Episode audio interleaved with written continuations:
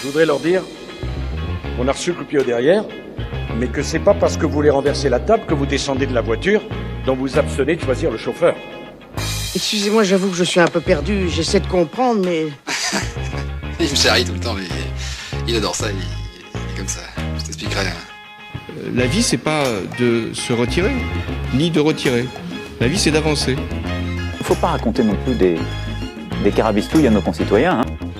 Et bonsoir à toutes et à tous, il est 19h, vous écoutez Radio Phoenix, vous écoutez Carabistouille. Et on a le goût du risque dans l'équipe, première émission en direct de la saison, sauf que le goût du risque d'accord, mais le goût du velours jeudi moins. Pourquoi le velours, me direz-vous? Eh bien, dans une récente émission de très haute qualité, d'une radio tout à fait exceptionnelle, aux animateurs frais comme des gardons, beaux comme des Apollons, Violette et Imran, journalistes à Radio Phoenix, ont épluché la nourriture du futur. Ils ont pensé à beaucoup de choses, c'est pas faux, mais c'est pas tout. Pensons aussi au goût du velours, car il faudra nous y habituer. Et pas n'importe lequel, je parle d'un tissu mondialisé, venu de partout et de nulle part, exporté par avion, par voiture, par camion. On s'en fout, pourvu que ça pollue. Pétrole bon marché n'a pas besoin d'oléoduc. Je parle d'un tissu de relations internationales complexes, de bises qui se claquent, de claques qui se bisent, de brises froides qui se calquent les unes aux autres, des sommets durant et qui s'enchaînent comme des shots un peu nazes à la COP26. Ça sent le sapin qui crame et ça a le goût du velours mondain. Sous les accolades, les bras de fer, sous le feutre des éloges, la glace diplomatique et en attendant, sous la chaleur du velours, fond la banquise. Mais rassurez-vous, à en croire les rumeurs, nous sommes sauvés. Daniel Craig n'est plus James Bond, c'est Boris Johnson qui reprendra finalement le costume. Il l'a annoncé lors de son discours d'inauguration à Glasgow. 007, le vrai, le dur, le costaud, le tatoué, a donc les cheveux en pagaille, le menton large, la peau légèrement surie, le dos courbé. C'est un faux Churchill des vieux jours. Son nom, c'est Johnson, Boris Johnson. Et que son don d'ubiquité vous rassure, le vieux loup de mer a des doublures aux quatre coins du monde, ses homologues, comme on dit dans le milieu. Voyez donc, à défaut d'avoir la main verte, nos dirigeants ont surtout une main de fer et déjà le goût du smoking en velours, ce tissu si doux des grands, des, gants du Premier ministre australien que s'est pris notre, président euh, sur le coin de la joue récemment, ce tissu aussi du tapis qu'on est en train de se prendre dans les pattes et qui a le goût amer de l'eau salée qui monte. Alors un mot, une requête, éduquons-nous au goût, ça urge, et pas seulement à celui du risque, car fermer les yeux est parfois trop facile, non, ouvrons la bouche, tendons nos sens aux saveurs du monde et préférons au goût du velours, le goût du bio et le goût des autres. Bonsoir, bonsoir les petits amis. Et oui, c'est moi, Liam, de retour à la présentation de Carabistouille. Nous n'avons plus de nouvelles de Jeanne depuis qu'elle est partie à Strasbourg. Je crois qu'elle a été kidnappée. Si vous avez des nouvelles, appelez Noé, il se fera une joie de vous répondre. Oh là là, pas sûr. Pour le moment, pour le moment, je suis celui qui tient la baraque et bien entendu, ce Jeanne n'est pas restée bloquée au Parlement. Hein. Pour ceux qui sont de la team premier degré, elle ne pouvait pas malheureusement être là. Et comme l'a dit Noé, nous nous vous faisons entrer dans la cuisine d'un grand chef, celui de l'accolade, Pierre Lefebvre, dans le cadre du mois Novembre Gourmand. Aujourd'hui, malheureusement, vous n'aurez pas une de mes chroniques. Oh Mais j'ai quand même une bonne nouvelle. Ah Et c'est le retour d'Amélie. Salut, salut eh Amélie. Et oui, merci, enfin de retour. Alors, une bonne pause. C'est ça. Déjà, comment vas-tu après ces quelques semaines où on n'a pas pu entendre ta jolie, voix, en fait? bah, oui, bah, ça va super. Je suis mhm. enfin super contente de ah. revenir et puis en plateau parce ah que. bah, oui, c'est super ah, cool. Alors, mon petit doigt me dit que tu as prévu une chronique aux petits oignons et qui devrait ouvrir l'appétit de oh nos auditeurs. oui, un joli gueuleton. de quoi vas-tu nous parler Eh ben d'un très bon gueuleton, je pense. on n'en dit pas plus. on n'en dit pas plus, on n'en dit pas plus. D'ailleurs, au menu également ce soir, une pomme sur nous qu'on lui donne depuis un moment déjà. La polysémie du mot nous laisse le choix de l'interprétation. Paumé, souvent, comme un peu nous tous ici en fait.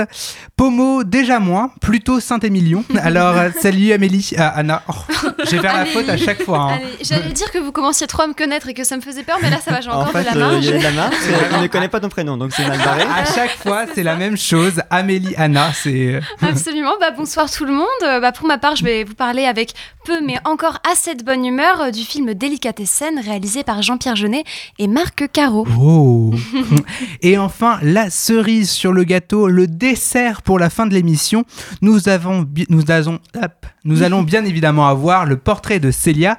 Alors, quelle personnalité vas-tu présenter ce soir? Bonsoir. Eh bien, moi, ce soir, je vous tire le portrait d'Alexandre Mazia. Et ça va être super. Et bonsoir à mon acolyte, bonsoir Noé. Hop. Bonsoir les amis, bienvenue à vous qui êtes à table. Euh, Restez-y pour une fois, je l'espère, on, on vous donnera faim une fois n'est pas coutume. Du goût, notre invité en a indéniablement. Musicien de formation, ce poète gastronome nous apprend à lire la partition d'un repas et à sentir la délicieuse succession des notes d'un plat qui fourmille en bouche.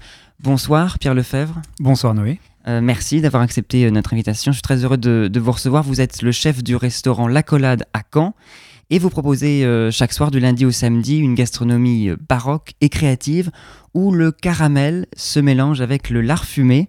Et à l'occasion du, mois dédié à la gastronomie à Caen, novembre gourmand, on avait envie de vous rencontrer pour parler avec vous euh, bon, bah, de l'art, de caramel éventuellement, mais pas seulement, on parlera aussi environnement, luxe, culture, passion et puis musique aussi. Parce que ce n'est pas anodin si votre restaurant s'appelle La Collade, vous avez commencé dans la musique, vous êtes devenu musicien professionnel et enseignant durant euh, plusieurs années. Alors première question, pourquoi ce virage vers la gastronomie? Ah, c'est une question de, passion, je crois. Tout simplement, à un moment donné, euh, la première partie de ma carrière a été dans la continuité de, mon enfance et de mon adolescence, euh, guidée par, par la passion pour la musique, euh, l'apprentissage de la musique au conservatoire, la, la pratique artistique euh, variée, aussi bien, euh, aussi bien le groupe de rock dans le garage que, que la pratique plus classique d'orchestre ou de, de musique de chambre. Ça s'est poursuivi à l'université, parce que c'est, on est sur une radio étudiante et j'ai eu le, le plaisir d'être étudiant à l'université en musicologie. ça s'était fait assez naturellement. Et puis la débouchée professionnelle a été euh, assez rapidement celle de l'enseignement avec le, CAPES. Et puis parallèlement à ça, euh, parallèlement à ça, il y a eu le- le goût pour la gastronomie qui est arrivé assez tard. Enfin, en tout cas, à l'âge adulte. Et comme beaucoup d'étudiants, euh, on a les, les premiers euh, appartements ou studios étudiants. La et petite puis, euh, débrouillarde euh, Ouais, on commence avec les, les pâtes carbo ou les, les pâtes dans la bouilloire. puis finalement, on développe des techniques. Et puis, j'ai découvert, découvert la cuisine. ma maman cuisine très bien. Donc, c'est vrai que jusqu'à mon, mon départ de la maison, je, je, je me laissais un peu porter. Mais enfin, j'ai- j'ai toujours aimé cuisiner, mettre un peu la main, la main au fourneau. J'étais assez difficile enfant, donc ça, développe, euh, ça développe un peu d'inventivité quand on se dit bah non, j'aime pas ce que tu me fais, donc je, vais- me faire autre chose. Et euh, enfin voilà. Euh, Après, c'est une, c'est une passion pour. je pense que mon parcours artistique fait que je suis intéressé globalement à toute forme d'art, que ce soit les arts scéniques, le- la musique, l'art, l'architecture. Et la gastronomie est une forme, je pense, d'art aussi.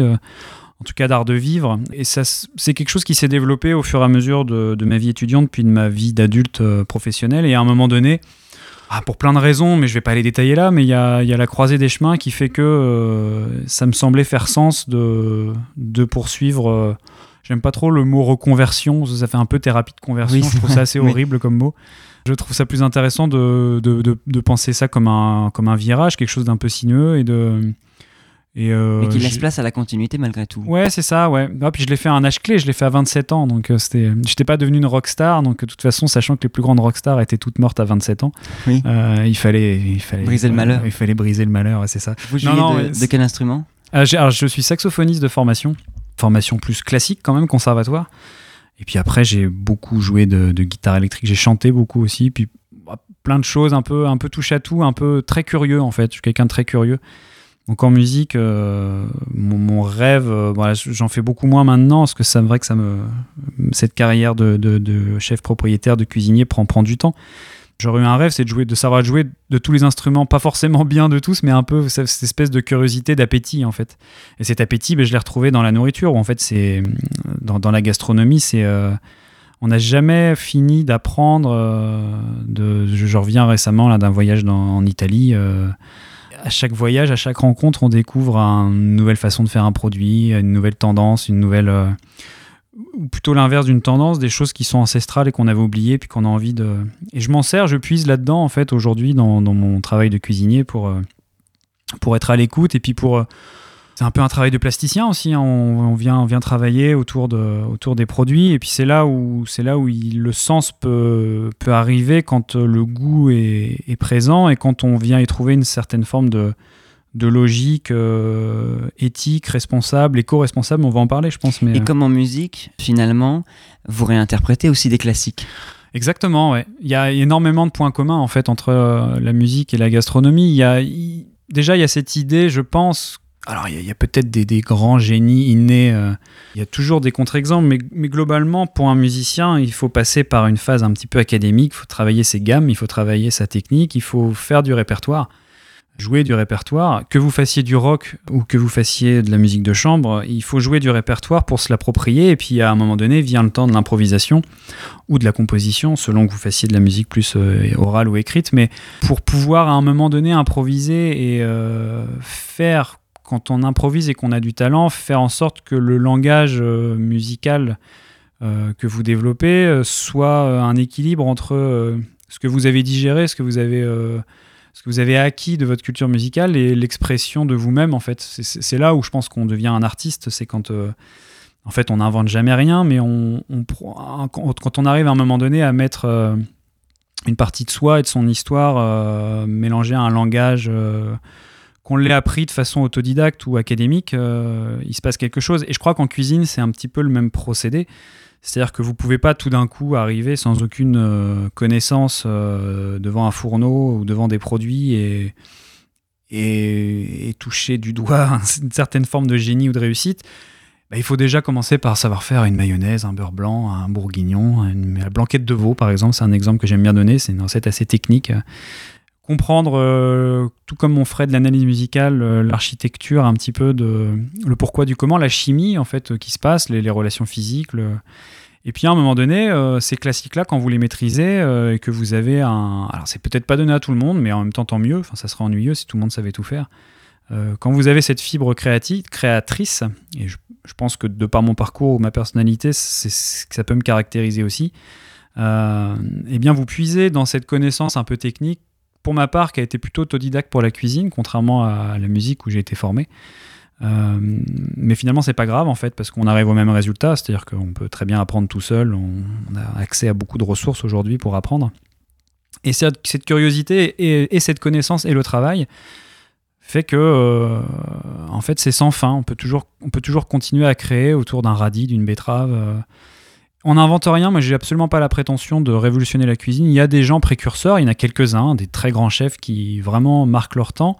Moi, j'en suis pas là, mais c'est vrai que l'idée de, de, de me dire en m'ancrant avec euh, mon parcours, euh, la ville et la région, euh, les produits, les saisons, qui Vous réinventez. Ouais, c'est ça. Bah, en fait, on est, on est. c'est- J'aime bien. Et puis, encore une fois, c'est comme en musique, c'est-à-dire que la difficulté, c'est la page blanche et de se dire bon, mais je, je peux tout faire. Alors oui, vous pouvez écrire pour orchestre symphonique, mais en même temps, ce qui est intéressant aussi en musique, euh, et je, désolé, je, je me réfère à ça, mais ça va pas vous gêner, je pense, mais euh, euh, c'est de se dire, je sais pas, moi, les, les, les- à un moment donné, les Beatles, ils se sont dit, ok, on est une basse, une guitare, une batterie, deux guitares, éventuellement un piano. Qu'est-ce qu'on peut faire avec ça? Jusqu'où on peut aller? Et puis à un moment donné, on- qu'est-ce qu'on peut aller chercher de plus aussi dans les arrangements dans... Et en fait, quelque part, on est toujours un petit peu contraint par ses hum, capacités techniques. Je pense aux Beatles, qui sont pas des virtuoses. Ça pourrait, ça pourrait marcher avec plein d'autres artistes, mais euh, c'est un bon exemple, je pense. Et avec ce cahier des charges, en fait, avec vos propres limites matérielles et techniques, jusqu'où on peut aller, qu'est-ce qu'on peut faire? Et finalement, un restaurant, c'est ça, c'est-à-dire que c'est une petite économie, on est, dans, on est dans une ville de taille moyenne. euh, La contrainte, elle est créatrice? mais complètement, ouais, complètement. Et en fait, c'est ce qui est très intéressant. Euh, c'est ce qui est très intéressant dans, dans, le travail d'un chef propriétaire de restaurant, parce que je, suis chef de cuisine, mais je pourrais être employé, euh, je suis aussi chef d'entreprise, donc euh, il y a des contraintes qui s'ajoutent à ça, de, gestion d'équipe, de management, de rentabilité, de, du fait que votre restaurant, des fois, il est plein, puis des fois, il n'est pas plein. Donc, on a, on a aussi, et je parle pas des contraintes sanitaires, parce que c'est ennuyeux, et ça fait deux ans qu'on en parle, mais il y a aussi tout un tas de contraintes qu'on a connues récemment. Et, et donc, qu'est-ce qu'on fait? C'est-à-dire, qu'est-ce que, est-ce qu'on est complètement acculé face à ce cahier des charges euh, de, de- qui peut en fait vous empêcher d'être créatif et faire ce que peut-être trop de gens font, euh, faire des, des bavettes échalotes avec des frites? Ou alors est-ce que est-ce qu'on se sert de ça et de, de, de, ses propres limites pour les dépasser et puis essayer de essayer de, de faire de ce cahier des charges un peu euh, un peu lourd euh, un exercice euh, je, vais prendre un, plutôt un- une référence littéraire un peu comme les Oulipo vous savez euh, Oui. de, que, que de, de Raymond Queneau ou de je sais pas la disparition de Pérec est-ce qu'on peut écrire un roman sans utiliser la lettre E? Est-ce qu'on peut euh, est-ce qu'on peut faire une gastronomie qui, qui essaie de se réinventer et qui est créatrice avec tout un tas de contraintes comme celles qu'on connaît en ce moment et puis celles qui sont celles de toute façon d'une économie euh, d'un petit restaurant avec avec tout un tas de, de contraintes? Et c'est là où c'est très très intéressant euh, je pense parce que euh, quand vous avez cette fibre euh, créatrice on arrive toujours en fait à à faire de, de- de ça une force et puis de, de s'en servir pour, pour innover. Alors attention, il faut, il faut garder raison. Hein, c'est pas, je n'ai je, je pas la prétention de faire des œuvres artistiques, pas du tout. Mais c'est vrai qu'il y a ça. Et a- pourtant, on en a l'impression quand on. bah, c'est gentil, c'est c'est- c'est gentil de, de le dire et de le penser, mais, mais c'est vrai qu'après, on, on reste dans, dans, dans l'idée de construire un repas, de faire à manger aux gens et de. euh, Mais justement, dans la contrainte, comment est-ce qu'on on invente ces associations, ces bascules de goûts différents? Parce que vous êtes passé des accords de musique aux accords de saveur finalement. Euh, comment est-ce qu'on a l'idée de se dire tiens, je vais mélanger crumble, euh, lard fumé avec du caramel, et puis euh, des tomates mozzarella avec une glace, un sorbet groseille? Comment est-ce comment est-ce que ça vient? Eh ben, ça vient. c'est- c'est- c'est- on se réveille pas un matin euh, Tiens, pop, avec euh, euh, l'équation d'Einstein. non. Non. ça marche pas. Non, ça marche pas comme ça. C'est pas la petite bulle, la petite lumière Non, euh, c'est un, cheminement. C'est- Si, si- ça va faire 7 ans que mon restaurant est ouvert à Caen, il y a peut-être des gens qui me suivent depuis 7 ans, peut-être des gens qui viennent de me découvrir et probablement plein de gens qui me connaissent pas encore. En, en 7 ans, mon, mon- mon parcours de, de cuisinier à titre personnel et, et évidemment, c'est un travail d'équipe hein, parce qu'on est nombreux en cuisine et euh, je suis un capitaine d'une équipe. Quoi, il faut, emmener les gens, mais reste que c'est quand même moi qui compose les plats du restaurant et euh, j'ai commencé de façon très euh, très discipliné à reproduire des choses un peu qui existaient, de- de- d'être un peu plus dans, dans de la bistronomie il y a 7 ans quand j'ai ouvert la collade, à faire des, des choses. Et puis petit à petit, on vient s'autoriser une, une, petite folie, une originalité. Puis, puis à un moment donné, on construit son langage comme ça, mais tout comme un musicien. Au début, euh, je sais pas, vous faites de la guitare, vous allez faire de la pentatonique mineure, euh, vous allez faire des petits solos de blues, vous allez essayer d'imiter euh, Jimmy Page ou, Eric Clapton. Et puis, euh, puis à un moment donné, si vous êtes plutôt doué, vous allez développer quelque chose. Quoi. Et, et, c'est un petit peu pareil en cuisine, c'est-à-dire qu'au début, on, au début on, cherche à plaire, euh, donc, ça contraint un peu trop, euh, donc faut pas forcément trop chercher ça. Après, il faut chercher petit à petit à, à trouver son style. Et puis bah, finalement, alors pourquoi, comment, comment l'idée vient euh, c'est vraiment un cheminement. Euh, moi, je sais que j'ai une façon de travailler très, très simple, en fait, et qui me, qui me, à la fois m'affranchit de, de beaucoup de contraintes et en m'en donnant, c'est de travailler uniquement les produits de saison et locaux. Et en fait, on n'en a pas toujours beaucoup, parce que finalement, les- les- on est dans une région qui est extrêmement riche d'un point de vue, euh, d'un point de vue des produits, que ce soit les, les produits de la, de la pêche, les produits euh, d'élevage euh, animaux, les, les produits La lait- laitiers. le lait, la crème, tout ça, Exactement. Et puis les, Le beurre. le produit de maraîchage, parce qu'on travaille quand même un goût très particulier pour les légumes et c'est quelque chose que j'aime beaucoup travailler. Et moi, pour les. Si vous voulez, il y, a- deux possibilités. Soit vous allez dans, un, dans une grande surface euh, professionnelle ou, pas, et vous allez au rayon, euh, vous allez au rayon légumes, et vous avez aujourd'hui accès à, des, fruits exotiques, des, des des fruits et légumes en toute saison. On le connaît, c'est un vieux débat. Enfin, c'est pas un vieux débat, mais je pense qu'aujourd'hui, euh, j'ai même pas envie de parler de, de produits de saison, mais enfin, en fait, comment dire L'idée, c'est de se dire si, si vous c'est un peu comme je parlais tout à l'heure de la page blanche. Si, vous vous dites que tout est possible tout le temps, je trouve ça compliqué d'être brillant, d'être créatif. Moi, ce qui me plaît, c'est de. Moi, je travaille avec grosso modo deux maraîchers bio euh, qui travaillent à moins de, moins de 30 km de Caen. Euh, euh, parfois trois, mais enfin voilà, avec une, une démarche très, très particulière. Après, on a tout un tas de réseaux de fournisseurs, mais ben, en fait, c'est eux qui me disent bah, cette semaine j'ai ça, ça, ça et ça quoi. Et euh, moi, je fais un menu, euh, un menu dégustation en, six plats, plus les, les mignardises, les, les, mises en bouche. Donc ça fait quand même pas mal de choses à, créer, à inventer. Et des fois, vous le faites autour de 5-6 légumes. Et puis en fait, il n'y a que ça. Alors oui, évidemment, je pourrais aller à. Je ne vais pas citer de nom, mais dans une- un maraîcher. je, pourrais trouver n'importe quoi, des fruits de la passion, des- des tomates en hiver, des fraises en février. Évidemment que c'est possible aujourd'hui, mais moi c'est pas du tout ma démarche. Mais ça n'a pas que- forcément de sens. Non, ça n'a pas de sens parce que j'ai j'ai une démarche très éco-responsable et plutôt engagée euh, d'un point de vue environnemental de ce point de vue-là. Et c'est comme ça que je mange et c'est comme ça que je veux faire manger mes clients. Mais en fait, c'est une force. C'est-à-dire qu'en fait, c'est. euh, euh, pourquoi euh, vous me parlez de la tomate Je crois que vous êtes venu manger il n'y a pas très longtemps. Oui. pourquoi est-ce que euh, à la, au mois de septembre, on a fait une tomate mozzarella en dessert? Parce que parce qu'en fait, il n'y a pas beaucoup de fruits aussi. euh, C'était des tomates cerises, je précise. Ouais, c'est ça. Parce qu'en fait, on était sur la pleine arrière-saison de tomates et en Normandie, la tomate, c'est août, septembre, octobre, euh, juillet, si ça démarre bien. Puis là, ça y est, c'est fini. Donc là, on est en, train de, de cuisiner nos, nos dernières tomates qu'on a fait lacto-fermenter. euh, Pour, euh, ouais, c'est un procédé euh, de, de conservation ancestrale. On a fait les dernières tomates comme ça, puis là, ça se termine. Mais, euh, Mais donner du sens à la gastronomie, C'est intéressant, peut-être, en fait. euh, c'est peut-être là finalement le- la nuance avec l'alimentation euh, qu'on peut avoir nous Bah oui, parce que- C'est-à-dire l'alimentation, bon, ça peut avoir du sens, mais la gastronomie, c'est porteur de sens quand même. Mais je pense, je pense que moi, ce qui m'intéresse aussi, c'est de, moi, ce qui me plaît beaucoup dans ce que, vous- dans la question que vous me posez, parce que je sais que vous êtes venu manger, euh, c'est que, c'est qu'en fait, euh, il y a le pourquoi et le besoin d'explication, et puis en fait, l'idée que on nourrit les gens, on est là pour leur faire passer un bon moment. C'est un budget aussi, parce que c'est évidemment pas la, table la plus accessible de Caen, euh, aussi parce qu'on a cet engagement et ce travail et qu'on est nombreux à y travailler. Mais euh, c'est intéressant en fait de moi ça me plaît de, de me dire qu'on qu'on est là aussi pour avant tout pour faire passer un bon moment aux gens mais aussi pour les questionner et que le jeu parce que je fais un menu euh, un menu à l'aveugle enfin on bande pas les yeux aux gens mais un menu surprise voilà ça c'est un meilleur terme. Donc les gens euh, mis à part leur, On ne connaît pas la carte. on ne connaît pas on ne sait pas ce que vous allez manger vous allez manger plein de petites choses. Et euh, évidemment on prend les, les interdits les allergies alimentaires on va pas mettre les gens dans l'embarras et on s'adapte. Mais mais l'idée, c'est c'est à la fois de faire passer le meilleur des moments parce que c'est très sympa aussi. euh, on passe notre. Moi, je trouve, ça fait pas très longtemps que je fais ça. Ça fait bah, le, le, le, le Covid 21 m'a fait franchir le cap que j'osais pas faire. En fait, pendant des années, on avait un menu dégustation, mais on le donnait avant quand même. Enfin, C'est-à-dire qu'on l'affichait. Oui. Et, En sept, euh, sept ouais, temps, Alors, et- ça, ça fait longtemps que je fais euh, que je fais des menus uniques. Donc finalement, ça change rien. Enfin, nous, ça change rien notre travail. Mais maintenant, je dis plus aux gens ce qu'ils mangent. Et en fait, ça change beaucoup de choses. Et je crois que ça plaît beaucoup aux gens parce que bah, finalement, euh, on passe notre vie à faire des choix. Euh, choisir, c'est renoncer. C'est- Vous connaissez la, la formule. Et, euh, et c'est vrai que je trouve que d'aller dans un endroit où on veut se faire bichonner, parce que c'est quand même ce qu'on est, on essaie vraiment de faire passer aux gens un bon moment.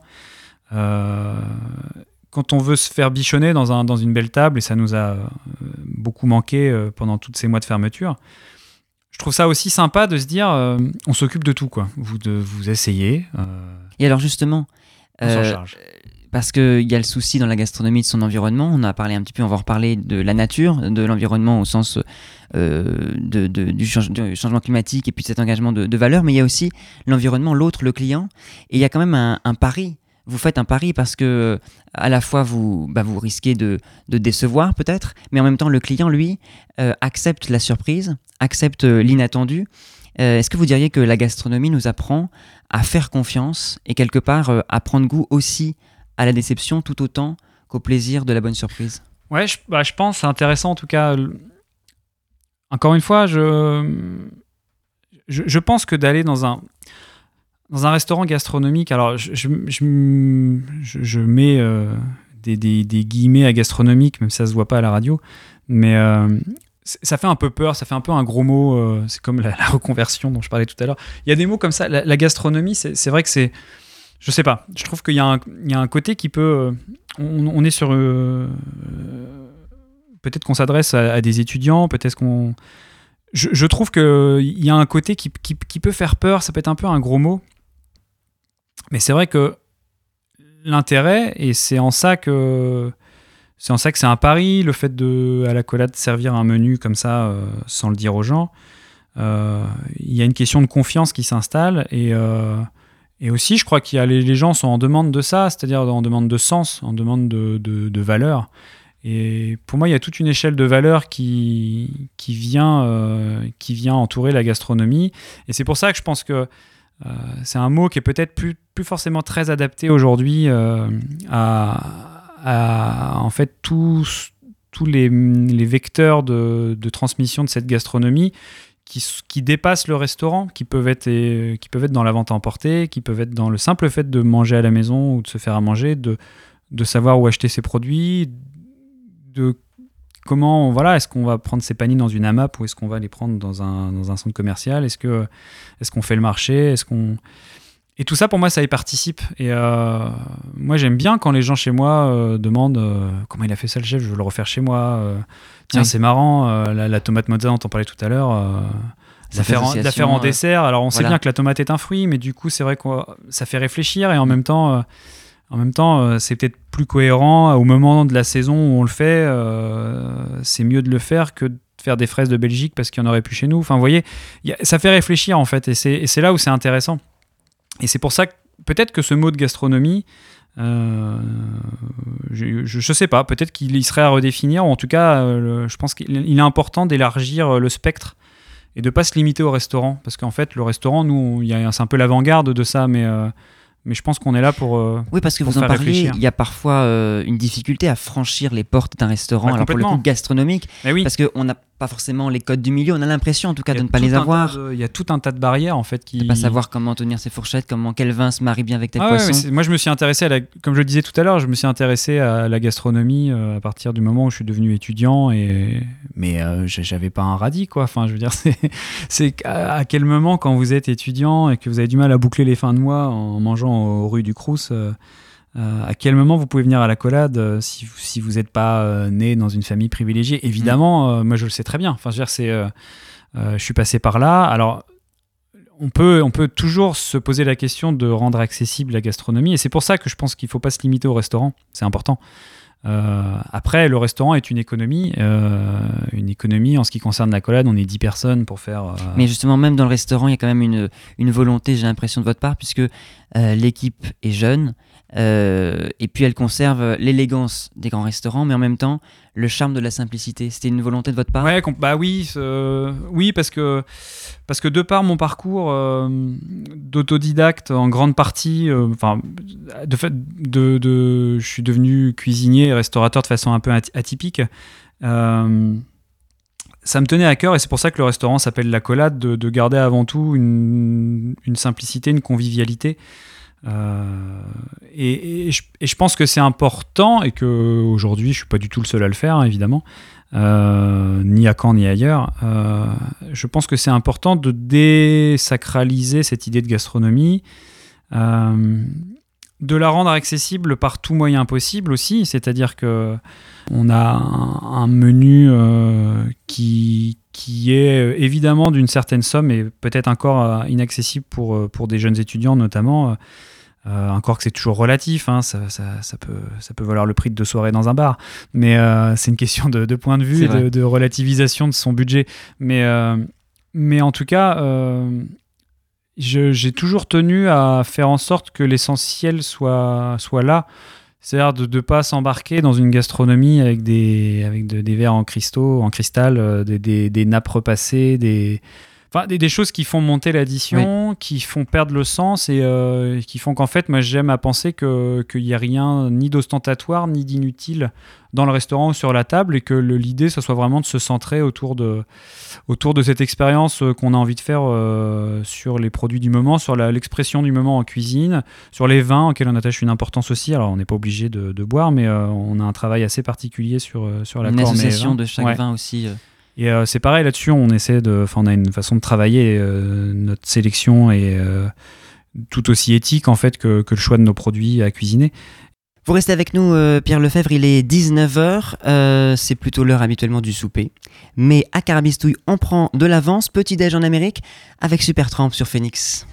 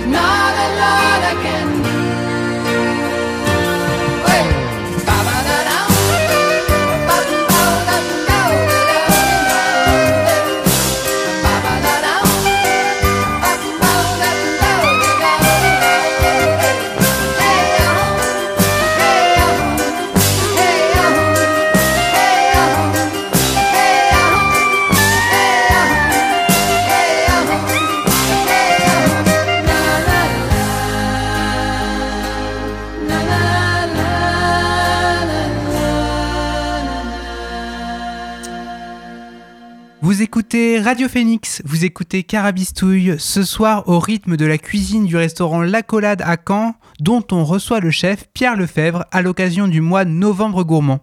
S'éduquer au goût, c'est aussi parfois bien plus nécessaire qu'on ne le croit, et pour des raisons, comment dire, euh, vitales. Bon, je dis ça, histoire de parler crime. Amélie, je t'en prie, régale-nous. Merci. Alors l'histoire euh, que je vais vous raconter euh, ce soir est pour le moins euh, sordide. hein. Il va falloir s'accrocher tant les détails sont sanglants. Alors je vais tenter de la rendre plus écoutable, hein, mais tout au long de l'écoute, souvenez-vous que cette personne est toujours vivante et libre de vivre comme toute honnête personne. C'est parti pour Histoire de parler crime.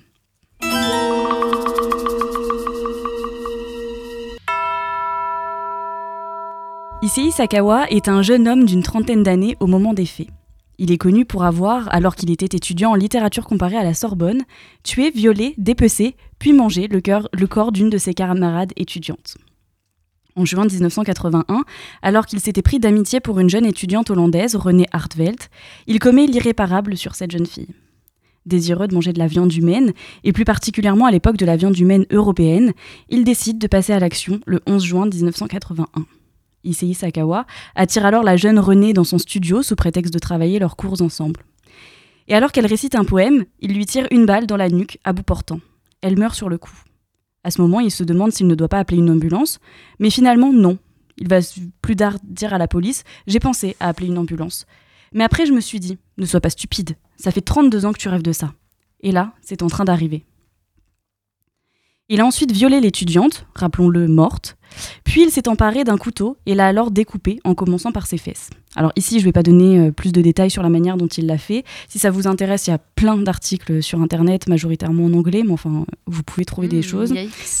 Voilà, tu iras voir tous après l'émission. bah franchement, si vous allez voir, vous êtes un peu bizarre, mais... Et c'est alors que pendant trois jours, il va se délecter de la viande humaine de cette étudiante. Il sera arrêté quelques temps plus tard. Alors en effet, il ne disposait pas de congélateur pour enfermer le corps de René. Alors il l'a découpé euh, en morceaux, puis il, les a, il a mis tous les morceaux dans une valise afin de l'amener au bois de Boulogne.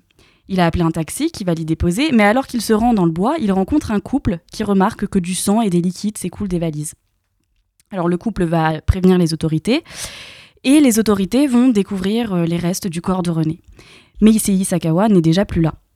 Alors la police va lancer un appel à témoins et le chauffeur du taxi va donner l'adresse euh, du cannibale à la police et va donc l'arrêter. Alors il ne va pas du tout nier les faits, bien au contraire, il va même narguer la police en disant si j'avais eu un congélateur, vous ne m'auriez jamais retrouvé.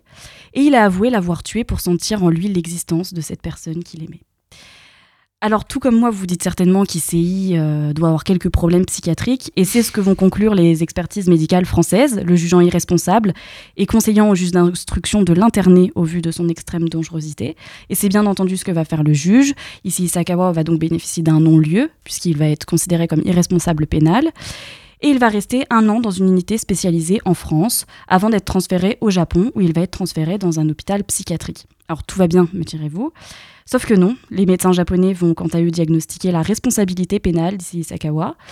Sauf que en droit international, on a une règle qui s'appelle le non bis in idem qui interdit de juger une seconde fois une personne qui a déjà été jugée. Là, il a déjà été jugé en France il a bénéficié d'un non-lieu, donc il va pas pouvoir bénéficier, euh, enfin, il ne va pas pouvoir être jugé une seconde fois au Japon. Alors aujourd'hui, Issei Sakawa a 72 ans, il est toujours habité par le cannibalisme, et l'ironie de l'histoire, c'est qu'il a fait des pubs pour de la viande. Sur ce. Oh. Non. Bah, entre autres, hein, il a tourné dans des films érotiques aussi. euh, il a écrit quelques bouquins qui se sont pas du tout vendus. euh, il a fait de son cas un peu. euh, Vraiment une très charmante personne. Oui, bah, merveilleux. ouais, ouais. C'est vraiment ragoûtant, c'est génial. Ouais. Et Bon appétit. Voilà, bon appétit. C'est ça, il est sûr. 19h36. Est-ce que vous avez encore faim chez vous euh, qui nous écoutez? Je ne sais pas, je ne suis pas sûr.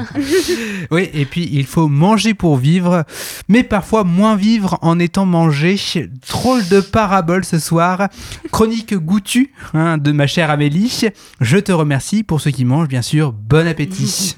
Combien serez-vous de gens à table? Combien serez-vous de gens à table? Nous serons 8 ou 10, mais il ne faut prendre que 8. Quand il y a à manger pour 8, il y en a bien pour 10. Cela s'entend. eh bien, il faudra 4 grands potages, 5 assiettes, euh, potage, entrée. Que diable Voilà pour traiter toute une ville entière Ro Prêt Tu manges tout mon bien Entremets Encore Est-ce que vous avez envie de faire crever tout le monde? Et monsieur A-t-il invité des gens pour les assassiner à force de mangeaille? Allez-vous en lire un peu les préceptes de la santé et demander au médecin s'il n'y a rien de plus préjudiciable à l'homme que de manger avec excès? Il a raison Apprenez, maître Jacques, vous et vos pareils, que c'est un coupe-gorge qu'une table remplie de trop de viande, que pour se bien montrer ami de ce que l'on invite, il faut que la frugalité règne dans les repas qu'on donne, et que, suivant le dire d'un ancien, il faut manger pour vivre, et non pas vivre pour manger.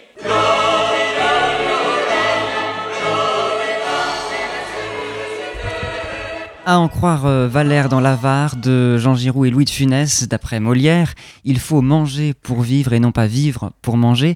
Et alors comment parvient-on euh, dans une société comme la nôtre où le repas, euh, où le temps doit être rentable et où le repas devient un obstacle à l'efficience, comment parvient-on à faire entendre qu'il est aussi bon de vivre pour manger puisqu'il est vital de bien manger pour continuer à vivre?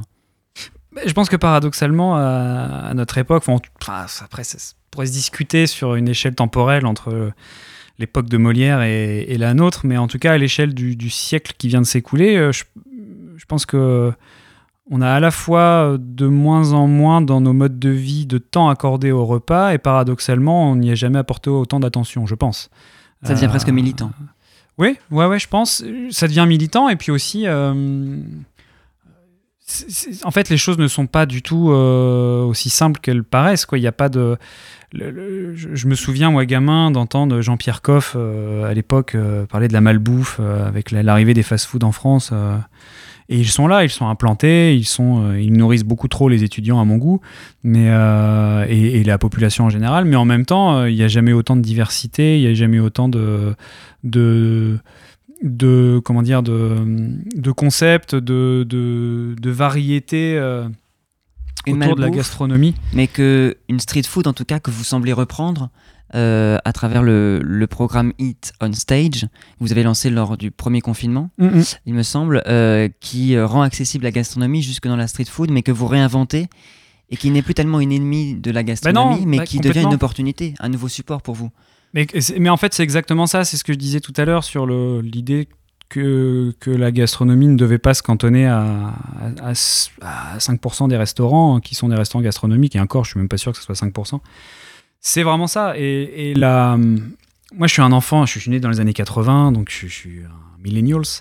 Euh, donc la street food, ça fait partie de ma culture. Enfin, euh, moi aussi, euh, enfin voilà, j'ai mangé des kebabs étudiants, j'ai mangé à McDo. Je, bon, alors, aujourd'hui, c'est quelque chose que j'ai un peu plus de mal à faire de manger à McDo, mais, mais je l'ai fait, je la connais, c'est dans mes codes, c'est dans mon ADN. J'ai j'ai 36 ans, donc je suis pas, je suis pas encore totalement dépassé. Non. c'est arrivé en France de façon cette espèce de, de- de- de- d'envahissement culturel dans les années 80-90 de la, de, de la culture américaine, enfin qu'on a tous connu à la télé, à la- les séries, les trucs. euh. Mais en même temps, euh, c'est une sorte d'in- d'invasion comme ça qui, qui est arrivée, la- la- la- le fast-food tel qu'on l'entend, c'est-à-dire le, c'est-à-dire le, le- le McDo, quoi, grosso modo, enfin, et tout ce qui, tout ce qui, tout ce qui en découle.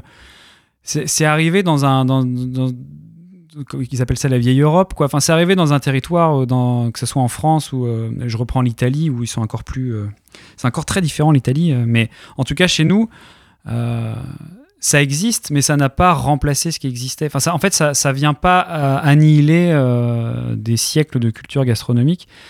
Et je trouve ça intéressant aujourd'hui, mais vous savez, c'est comme en, comme en musique en fait. hein, je sais pas quoi. De, moi, à mon époque, il y avait l'arrivée du hip-hop aussi, euh, où il y a encore, il y a encore plein de gens, euh, je sais pas, des, pas parler politique, mais des gens comme des types Zemmour, tout ça aujourd'hui, qui ont l'impression que c'est une nouvelle culture de grand remplacement, voilà, de, grand remplacement, grandes- j'allais le dire, de oui. grandes bêtises, surtout de dire ça. ça.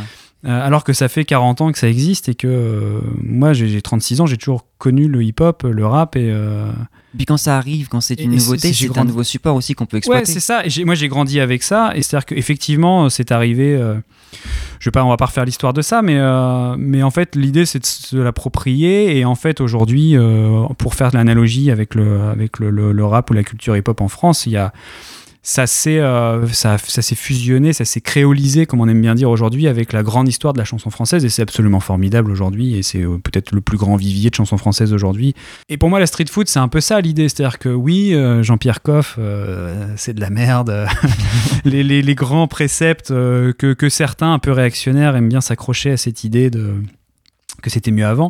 Euh, moi, je vois surtout que ça a démocratisé euh, de plein de façons euh, la, fameuse gastronomie dont on parlait tout à l'heure. Et c'est ce que j'ai voulu faire en, créant Eat on Stage. Il y a- eu une réaction la plus intelligente possible à l'incapacité qu'on avait d'accueillir les gens et de les servir avec ce, qu'on peut refaire aujourd'hui, heureusement, avec le malgré l'obligation du pass sanitaire, mais ce qu'on qu'on arrive à qu'on arrive à refaire aujourd'hui au restaurant, on n'a pas pu le faire pendant des mois et, euh, et- je sais que moi, ça m'a. bah, voilà, c'est encore cette idée de cahier des charges, de se dire bah, qu'est-ce qu'on peut faire euh, Le cahier des charges, il s'est alourdi. euh, on- Est-ce qu'on peut continuer à, à avoir une certaine idée de la gastronomie, du produit local, de, de, de, de faire de la qualité, de la rendre accessible?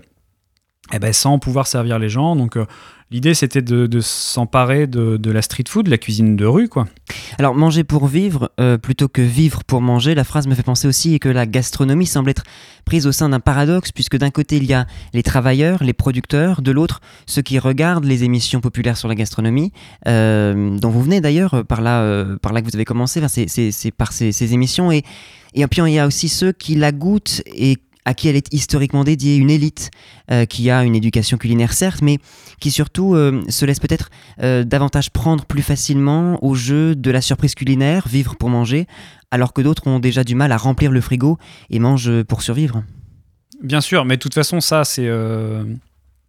Il y, a, quelque chose de l'ordre de la lutte des classes autour de ça, évidemment. Enfin, C'est-à-dire que le, on parle de gastronomie, on parle de- le simple fait de pouvoir manger dans un restaurant, qu'il soit, euh, qu'il soit prestigieux ou, ou que ce soit le plus simple des restaurants, euh, est déjà réservé à peut-être pas toujours une élite, mais n'est pas, n'est, pas, n'est pas accessible à tous. Et, euh, et moi, je suis passé aussi par la vie étudiante. Et quand on est étudiant, on a, on va pas au restaurant, enfin, on va aux rues, quoi.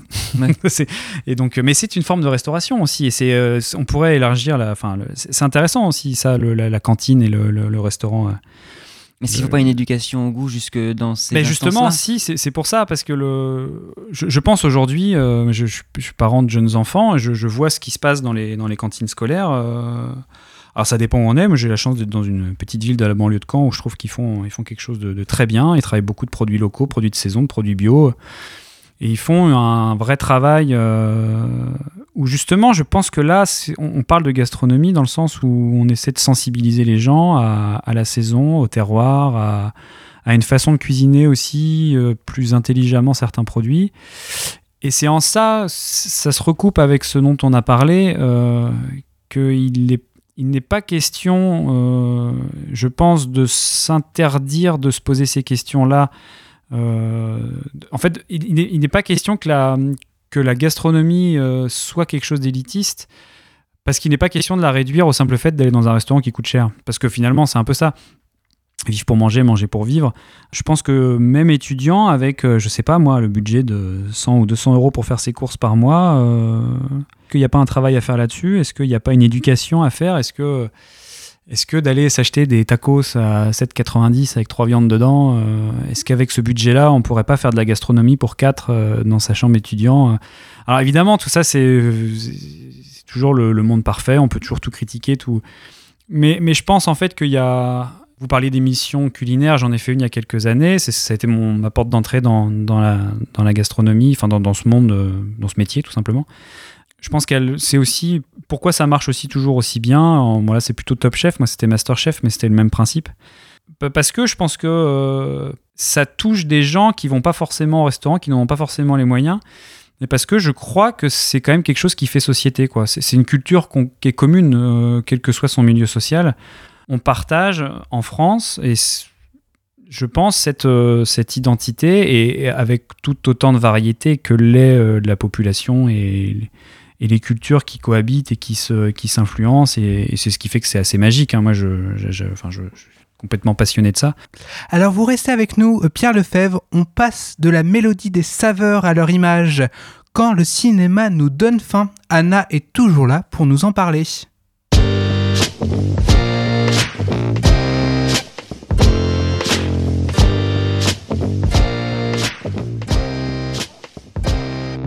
Est en novembre, il fait frais, froid plutôt. On a perdu 10 degrés, je crois à peu près. Et je vous pose la question, qu'est-ce que ça veut dire Noé? Euh, c'est l'automne, c'est l'hiver qui approche. Mais oui, bravo, tu me déçois La jamais. toux, la toux, Enfin- la toux surtout. Merveilleux, enfin si peu, tu, tu me déçois si peu. Ça veut dire Noël, ça veut dire festivité. Enfin moi en tout cas ça me fait penser à ça, certes. Comme on a, on a froid, nos cœurs se réchauffent sous nos gros manteaux et pulls en maille. Bref, la bonne image kitsch, Pinterest devant lesquelles on se pose en adoration. Enfin surtout moi. Ouais, bon, j'irai pas jusqu'à col roulé parce que même si j'adore ça, je crois que ce n'est pas nécessairement commun à nous tous ici. Enfin bon, on Moi, a tous. si, légèrement. c'est vrai Ah, Ah, aussi, ouais. Ah, génial. Bon, bah, je suis pas seule. Finalement, vous me réjouissez. Moi je les répugne. Au col roulé. oh, bah, génial. Bah, en tout cas, je- voilà. Je pense qu'on a tous une façon d'exprimer la joie de la fraîcheur, pas vrai?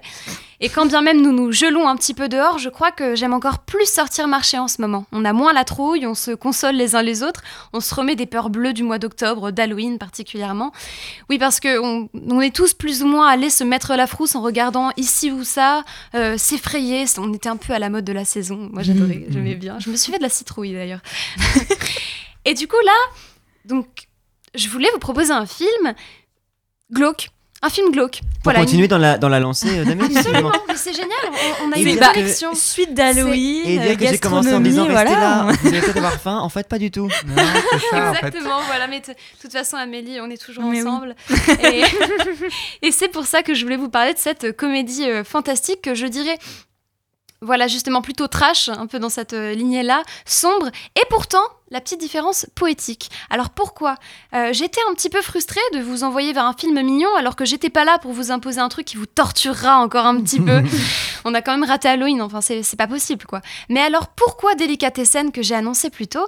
Qu'est-ce que ça veut dire à l'origine? Eh bien, j'ai fait ma petite recherche par curiosité, parce que outre le fait d'avoir euh, un service de petit déjeuner à Disneyland, j'adore, qui s'appelle comme ça, ce mot, c'est pour parler normalement de traiteurs et épiceries fines des États-Unis, du Canada aussi, qui vendent des produits prêts à être consommés, des produits euh, gastronomiques.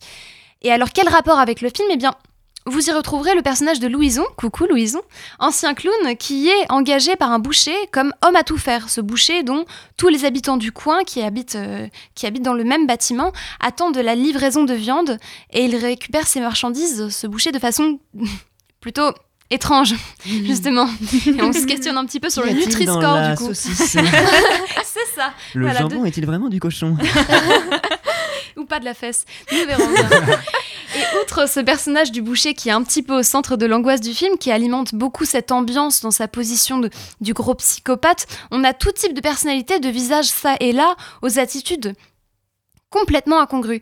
Et alors ce personnage principal qui est Louison, au milieu de tout ça, vivote dans un monde, dans une France post-apocalyptique, je dirais, voilà. Alors on ne sait pas quelles sont les causes de cette situation sociétale, mais en tout cas on y découvre des êtres humains qui, malgré toute la beauté du film, qu'elle soit visuelle ou sonore, parce qu'on joue beaucoup sur les sons, sont, c'est le cas de le dire, curieux, inquiétants, voilà, ils vous mettent, ils vous mettent mal à l'aise. Et c'est dans cet univers que ce dernier trouvera dans la fille de son employeur une douceur, une poésie dont la musicienne saura jouer pour l'emmener certains instants loin de tout cela, de toute cette brume post-apocalyptique climatique horrible. Donc toute cette cruauté, toute cette violence d'essence. Enfin, je dis ça, mais vous inquiétez pas, vous serez quand même mal à l'aise. Euh, pendant le visionnage de ce film, moi, j'ai ressenti une perte de repère du fait de cette marge disparue qu'on a instaurée dans notre monde. Ce monde où on essaie de comprendre et expliquer les comportements humains, comme par exemple avec le cas euh, du meurtre de cette, euh, de cette pauvre jeune fille, et on cherche à comprendre les fonctionnements psychologiques de chacun. Et c'est ça qui nous aide à avancer. Et dans ce film, on avance sans cette logique-là. Et je crois que c'est ce que j'ai trouvé le plus dérangeant, parce que je ne comprenais pas. Alors, si je l'ai vu pour vous en parler ce jour, euh, je devais le voir euh, au lycée, ce film, lorsque j'étais au Clé à Hérouville-Saint-Clair, on en parlait plus tôt d'ailleurs. Et en bon élève, je ratais très peu de cours, excepté quand j'étais en tournage, et pourtant je- j'en ai raté des séances cinéma. Ça n'a ça n'a aucun sens, d'accord? Je suis censée aimer ça de base. Je n'étais jamais là. Vraiment. Alors évidemment, pourquoi je dis ça? C'est parce que ce serait malvenu de ma part de vous dire, l'ayant découvert sur une télévision, Hum, vous devez absolument le voir sur grand écran, sinon vous trahissez l'œuvre, ce sera pas la même chose. Mais mais je vais quand même avoir ce discours relou. Mais pourquoi? Parce que ça vaut le coup. Ça vaut le coup. Alors, Peut-être parce que justement tu regrettes de ne pas l'avoir vu sur grand et, et oui, je regrette parce que alors c'est- oui justement c'est- c'est pas c'est pas forcément représentatif pour arriver à considérer un, un beau film d'un dit mauvais film avec des gros guillemets bien évidemment parce que ces termes me plaisent pas particulièrement, c'est parfois injuste, mais là Delicatessen a tout de même été récompensé de 4 prix et 6 nominations, dont le César du meilleur scénario original ou adaptation, César des meilleurs décors, César du meilleur montage et enfin César de la meilleure première œuvre. Parce que oui, vous m'avez bien entendu, c'était le premier long métrage de ces deux réalisateurs et bien que fort inquiétant et perturbant, c'est une réussite et il n'y a pas de quoi en rougir. Dans tout ce spectacle de folie, on se perd, on tombe et c'est bon. Merci Anna pour cette belle chronique. Merci à toi Noé. Pierre Lefebvre, euh, nous parlions à l'instant de démocratisation de la gastronomie. Euh, bon, on va revenir à ça du coup, à la gastronomie, après euh, deux chroniques euh, particulières, dirons-nous. Euh, démocratisation de la gastronomie, mais paradoxalement, on aime euh, aussi en elle le plaisir du dressage, des produits de qualité, et puis l'expérience de rareté, on n'y va pas tous les jours, on en paye le prix. Alors certes, on peut se demander comment démocratiser la gastronomie, mais aussi jusqu'où on doit le faire. La gastronomie n'aurait-elle pas de sens qu'au prisme finalement d'un certain luxe?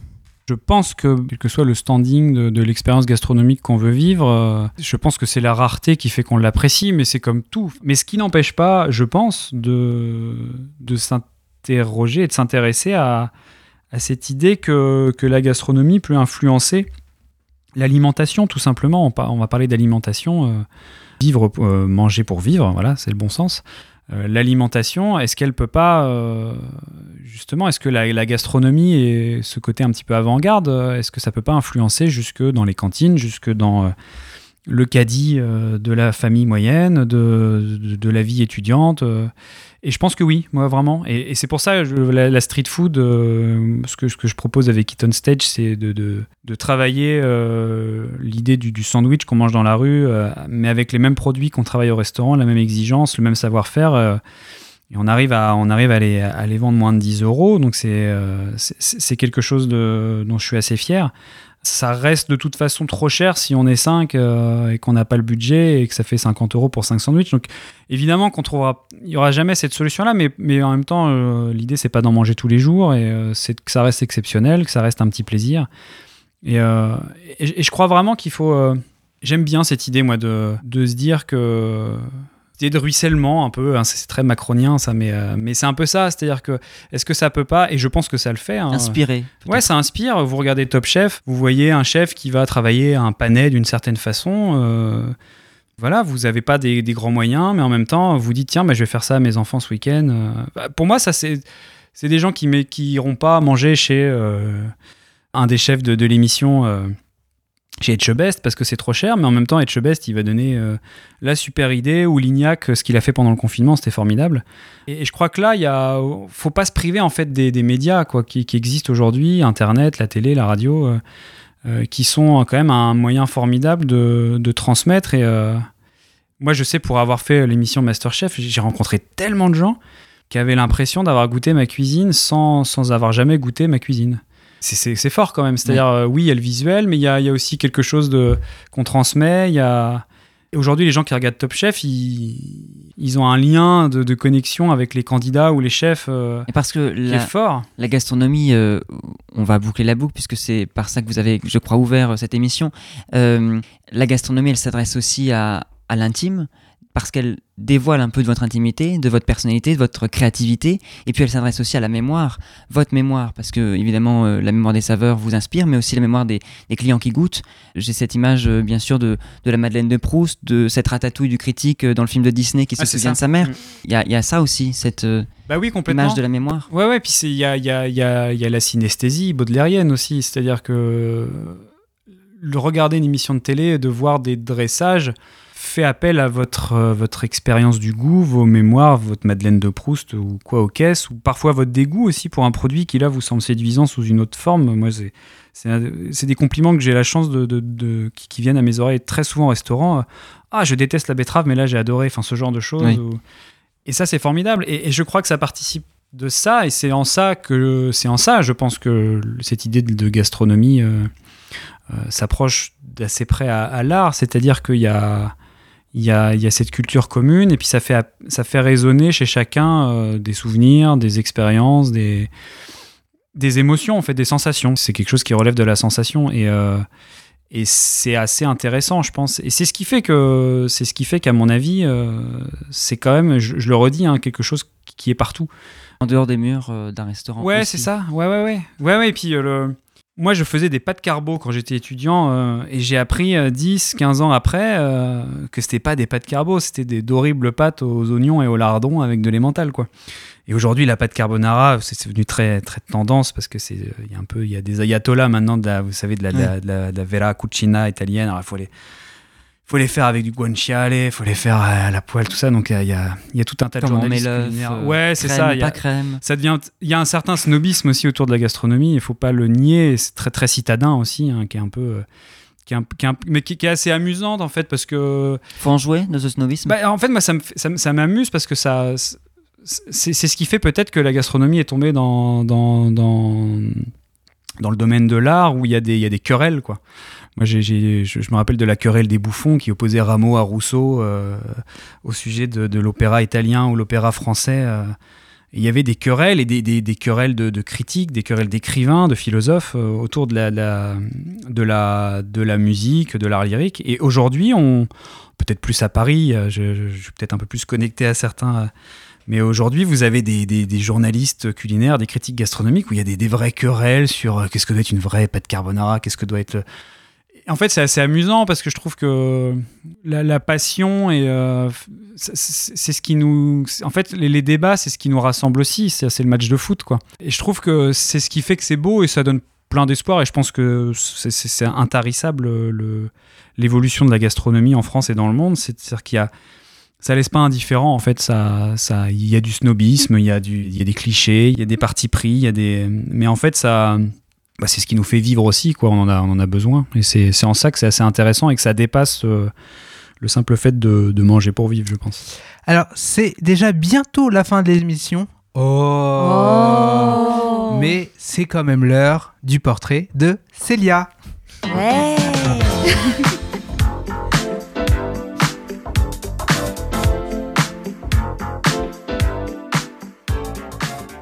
Eh bien, après avoir entendu les paroles d'un chef canet, laissez-moi vous emmener dans le sud afin de vous parler d'un tout autre chef marseillais. Alexandre Mazia est né en 1976 au Congo. Il y a vécu pendant 15 ans en face d'une plage appelée Côte Sauvage et près du plus petit et du plus vieux marché aux poissons d'Afrique. Mais quand il arrive en France, c'est le choc culturel et Alexandre se réfugie dans le basket. Il aimait toujours autant la cuisine et au bout d'un moment, il fallait quand même choisir. Il explique que c'est un choix qui s'est fait naturellement. Ce n'était même pas un choix en fait, les produits l'attiraient plus que le terrain. Et ça se voit, le jeune cuisinier débute sa carrière en 1995 dans un restaurant appelé le, Vénitien Prestige. Il a ensuite travaillé dans plusieurs restos en France et en Espagne. Il est très vite reconnu et c'est en 2014 qu'il ouvre son restaurant AM par Alexandre Mazia à Marseille. À l'ouverture de ce restaurant, il n'a que 20 euros sur son compte. Comme il dit, quand mes premiers clients sont arrivés, heureusement qu'ils sont arrivés. Et en effet, le restaurant a eu tout de suite beaucoup de succès au point qu'il affichait complet dès les premiers services. Le succès ne s'est pas arrêté là. En 2019, Alexandre a été élu cuisinier de l'année par le guide Go Emilio. Cette année, il a décroché sa troisième étoile au guide Michelin et il a été élu chef de l'année 2021 par ses pairs. Il a également ouvert un autre restaurant en 2017, cette fois avec son frère à Aix-en-Provence. Concernant son restaurant AM, il ne voulait pas que celui-ci se trouve dans le centre-ville, car il ne voulait pas que les gens entrent pour manger, enfin pas que, mais pour découvrir un tout autre univers à travers sa cuisine, et, mais aussi sa décoration simple et épurée. En interview, le chef ne parle pas de ses plats, même si on lui pose la question. Pour lui, je cite, Ça ne sert à rien d'en parler, il vaut mieux manger et après, vous ferez votre propre analyse. Il ne fera donc pas de description de sa cuisine aux saveurs africaines. Sa cuisine n'est d'ailleurs pas du tout comme les autres. Pour lui, il est inconcevable de revisiter des plats. Comme il dit, le terme revisiter m'emmerde. Revisiter, je l'ai fait il y a longtemps, j'arrête. Ici, on- a notre forme d'écriture qui est totalement différente. C'est donc pour ça que, bien que le restaurant se trouve à Marseille, on ne trouvera pas par exemple de bouillabaisse au menu. Pour découvrir ces plats, il faut donc se rendre dans le restaurant. Mais attention quand même, hein, si vous voulez y aller, euh, faites-vous inviter. Le menu le moins cher Ouais. indiqué sur le site est à pas moins de 135 euros. Tu m'invites Noé, je suis arrivée à 43. J'ai un pari, oui, à honorer. Mais pas là, non. McDo peut-être, mais. Honte à moi. Super. Donc, si vous avez des amis riches à Marseille, n'hésitez pas à aller faire un tour chez AM par Alexandre Mazia. Merci Célia. Oui, non, le McDo, c'est un peu honteux. Ouais, et Après puis- une émission sur la ouais. gastronomie, quand même. Ça craint. Merci Célia. Célia, grande fan de K-pop. Alors, on ne cessera jamais de, de, de chambrer là-dessus. Sauf que j'ai réalisé, je fais moi le malin depuis, que j'écoutais moi-même un peu de K-pop et un petit peu des BTS, puisque l'une des Ah ah. nouvelles chansons de Coldplay euh, fait entendre leur voix. Donc voilà, maintenant je fermerai ma gueule. Et puis nous ne passerons jamais, rassurez-vous, euh, cette musique euh, sur Phoenix, en quoi on retrouverait Guillaume dans un état bien pire que les protagonistes de ta chronique tout à l'heure, Amélie. Euh, Pierre Lefebvre, dernière question, parce que je suis curieux. Euh, ça vous arrive de cuisiner en musique? Eh bien non. en fait, c'est j'en ai pas le besoin, étonnamment. Bah, en fait, j'ai- j'aime bien écouter de la musique euh, et non pas l'entendre. Et c'est vrai qu'il y a, il y a un certain. Alors déjà, je cuisine rarement tout seul, en tout cas au restaurant. Et Oui, peut-être euh, que donc il y a un besoin de communication. Et puis c'est vrai que cuisiniers autour euh, Ouais. n'ont peut-être pas très envie. euh. non, alors euh, ça leur arrive, de ça mettre, rythme ça un leur peu, arrive mais- de mettre de la musique, mais en fait, on est, on est quand même dans un processus de, de cré... Alors, dans la cuisine, il y a la phase créa- de création, puis il y a la phase de production. Des fois aussi, une fois qu'on a créé le plat, faut faut faire en sorte qu'il soit prêt pour le service. Et donc, il y a, il y a- il il plusieurs étapes hein, dans, dans- notre métier. Mais c'est vrai que c'est un métier aussi de- d'écoute, de, de, où on a, on a besoin de communiquer. Et, finalement, enfin, moi personnellement, j'attache une importance euh, toute particulière à la musique euh, j'ai plus l'habitude de l'écouter que de l'entendre. Et, euh, et étant, comme beaucoup de garçons, euh, plutôt incapable de faire deux choses à la fois, euh, quand je cuisine, j'essaie de me concentrer sur ce que je fais. Merci à Pierre Lefebvre d'être venu sur le plateau de, de Carabistouille. Merci infiniment. Votre restaurant La Collade, donc ouvert le soir ou le midi maintenant? Les deux Alors, ou seulement le, le, soir? le restaurant, il est ouvert, il est ouvert le soir. d'ici temps, enfin d'ici de, de- le- voilà, dans 15 jours, il sera ouvert du mardi au samedi soir. On va fermer le lundi parce qu'en termes de, enfin voilà, pour, pour plein de raisons, en termes de gestion d'équipe, c'est un peu plus facile de s'organiser comme ça. Donc on sera ouvert du mardi au samedi le soir. Et Eat on Stage euh, le midi et le soir euh, sur les jours d'ouverture, donc ce sera du mardi Et au c'est samedi. dans le même lieu C'est dans le même lieu, restaurant. sur place et à emporter le midi euh, pour les sandwichs, à emporter et en livraison le soir et en livraison aussi le midi euh, sur, euh, sur les plateformes en click and collect. Ça, on a gardé ça et on a fait une petite extension de la cuisine et je vous invite à, à venir goûter. Si vous, si Ah bah vous oui, parce que je n'ai pas encore goûté les, les ouais. sandwichs. Ouais, c'est très sympa. Et puis le restaurant, donc euh, le soir uniquement, menu dégustation euh, surprise qui change, qui change souvent. Voilà, c'est un peu un, un laboratoire de du goût. Merci beaucoup. Merci à vous. C'est vraiment dommage quand même que vous ne cuisiniez pas en musique, hein, parce que moi je fais des pâtes carbonara en musique aussi, et c'est vraiment pas mal quoi. Bref, c'est ainsi que se termine cette émission. J'étais très heureux, encore une fois, d'accompagner Noé à l'animation. Moi aussi. Oui, bah, merci. Ouh. Merci. Je l'aime. Ouais. Merci Pierre Lefebvre. Merci Pierre Lefebvre, chef du restaurant L'Accolade, de nous avoir accordé une interview dans votre emploi du temps très chargé. Bravo à Amélie et Anna. Et pas, voilà, on confond pas, hein, qui ont fait leur baptême du feu. Hein. Puis, Est-ce qu'il comme nous on a montré dans le bon ordre Est-ce qu'il a fait Amélie Anna Je sais pas. Je sais Ah. pas, je faisais comme ça. deux. Ouais. Il a montré les deux en même temps. Bien joué la sécurité. Mauvais élève. Qui ont fait leur baptême du feu, comme on dit, Ah ouais, puisque c'était leur première en direct. hein. Bon, Oui, toi, tu ouais, l'as fait en, en invité, mais voilà, Oui. c'est différent. Oui, c'est différent. Bien évidemment, merci à Célia hein, d'être là, en fait, finalement, et de faire une chronique à chaque fois, finalement. Merci à Avec euh, vous. rigueur. avec rigueur. Nous avons été très heureux de faire cette émission en direct. Alors merci à Radio Phoenix de nous supporter, surtout à la technique Alan. Merci Alan. Et enfin, merci à vous, chers auditeurs, de nous être fidèles ou si vous nous découvrez, j'espère que vous avez passé un bon moment avec nous. Nous nous retrouvons dans deux semaines et surtout, vivons la musique autrement sur Radio Phoenix. Bonne soirée.